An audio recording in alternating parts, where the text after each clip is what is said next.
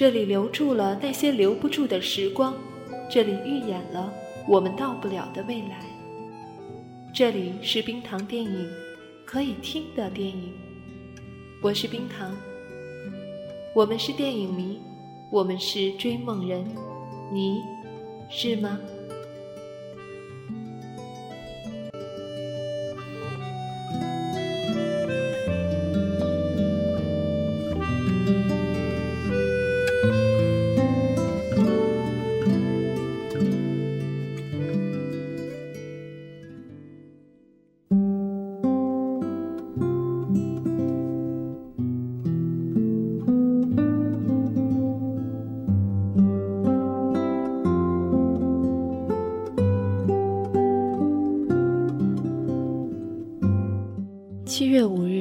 星期二，闷热。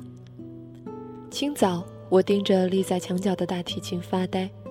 如果非要做点什么来转移痛点的话，那么就先从这儿开始吧。遥远的少女时代，我总是给自己描绘出这样一幅矫情的画面：一束光笼罩我，我坐在众人面前，拉起那《爱情万岁》。台下的美型男们被我迷得随风飘荡、昏头胀脑。我不知道现在重拾童年梦想是不是有点晚，但是既然梦想是那样的容易破碎，那么是不是也可以不分时机的重新憧憬、重新实践起来？我抱着大提琴出现在公司里，因为想下班后去附近的音乐教室试上一节课。公司里的人都围过来。要看一看、摸一摸活的大提琴。Cici 还偷偷摸摸地告诉我，曾经在夜店和一个在交响乐团拉大提琴的美型男分享过一个极美好的夜晚。美型男光着身子拉大提琴给他听，Cici 双眼放光地向我细致描述着，一直说到我的鸡皮疙瘩此起彼伏。刚坐下，王小贱就凑过来，扔给我一叠资料。这两天李可提的要求，我翻开看，满纸密密麻麻的，高贵典雅，别出心裁，跃入我眼帘。我软绵绵的哀叹一声：“这女的真是个二百五。”王小贱在隔壁帮我完成了这个句子。我转头看看王小贱。这个人在我心里的印象虽不至于脱胎换骨，但真的是别出心裁了一点点。下了班，我拖着大提琴去了公司附近的音乐教室。一进门我就后悔了，满坑满谷都只有小朋友们正襟危坐。小朋友们瞪着一双双大眼睛，像看无头怪物一样看着我。我抱着那把大提琴，进退两难。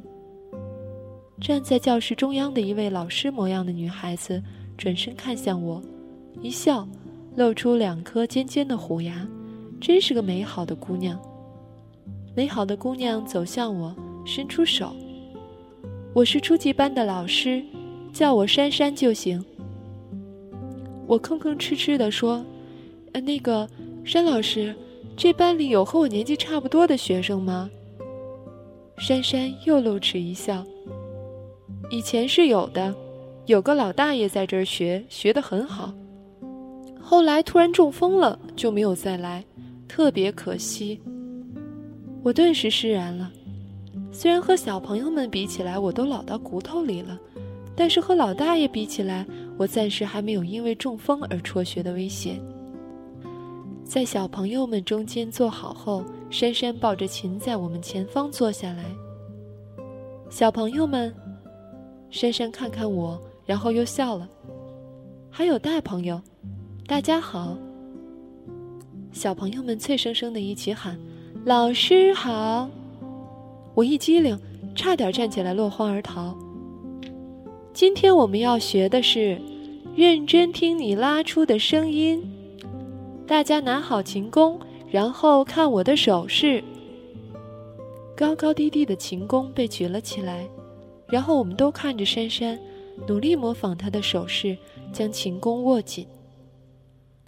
好，现在我们把琴弓放在琴弦上，随便哪根琴弦都可以，轻轻放好。我把琴弓轻轻放在琴弦上，然后我们放松，全身都要放松，只把力气集中在手腕上。然后我们开始听，什么都不要想，只是仔细听你拉出的声音。我深呼吸，然后动作僵硬地将琴弓放在琴弦上，向后一拽。整个教室里响起了一片万恶之声，又沉重又嘶哑，让人听了真是能万念俱灰。山老师没有被这个声音击倒，他做了一个暂停的手势。大家知道为什么这声音不好听吗？是因为用力的问题。我们把琴弓放在琴弦上以后，首先你自己要完全放松下来。当我们拉出琴弓时，不能太用力，但又不能完全松懈。当你把这个力量结合好以后，你拉出来的声音就会非常好听。我们再来试一次，好不好？小朋友们开始再次实践。我愣了一拍，恍惚起来。不能太用力，也不能完全松懈。除了拉出完美的声响，这世上……又有什么事不是要按照这个要求去做的呢？我的恋爱就是弹得这么用力，最后反而奏出了一曲无疾而终的烂俗苦情歌。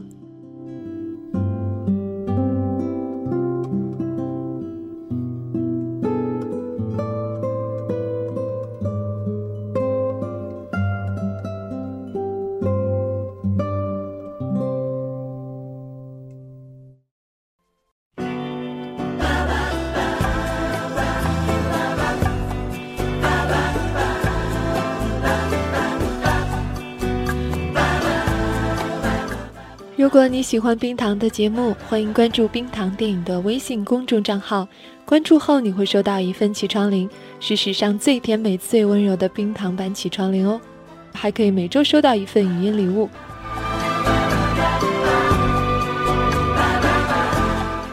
关注的方法如下：进入微信通讯录，点击右上角加号，进入添加朋友的页面，最下方有个查找公众账号。进入后输入“冰糖电影”就找到我们了。